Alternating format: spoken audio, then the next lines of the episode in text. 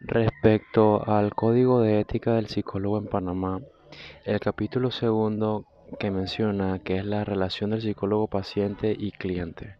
El artículo 1, el psicólogo o psicóloga en su práctica profesional tiene plena libertad de brindar su servicio a las personas con eficiencia y profesionalismo, salvo que medie conflicto de intereses o de cualquier otra circunstancia que a juicio de él o la psicóloga pueda afectar su objetividad e imparcialidad en la atención.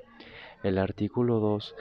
La psicóloga o el psicólogo desde el momento mismo que inicia la atención de un paciente o cliente está obligado a dar lo mejor de sí y procurar que todo momento tenga una actuación competente objetiva, oportuna y veraz.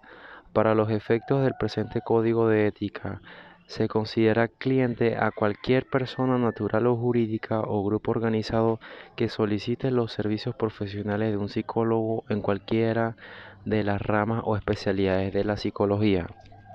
El artículo 3 menciona que respecto a la prestación de sus servicios profesionales, él o la psicóloga está en derecho de Primero, convertir y recibir una remuneración justa por su servicio profesional y expedir a favor del paciente o cliente los correspondientes recibos por tales pagos. 2. Establecer de antemano el tiempo de duración de cada sesión de atención o tratamiento. 3 llevar un expediente del paciente o cliente en el que conste aquellos hechos y circunstancias, que sin violar la confidencialidad estime proceder y conveniente dejar establecido, además de otros aspectos tales como la comparecencia de este a su consulta, las observaciones, diagnósticos, conclusiones y recomendaciones.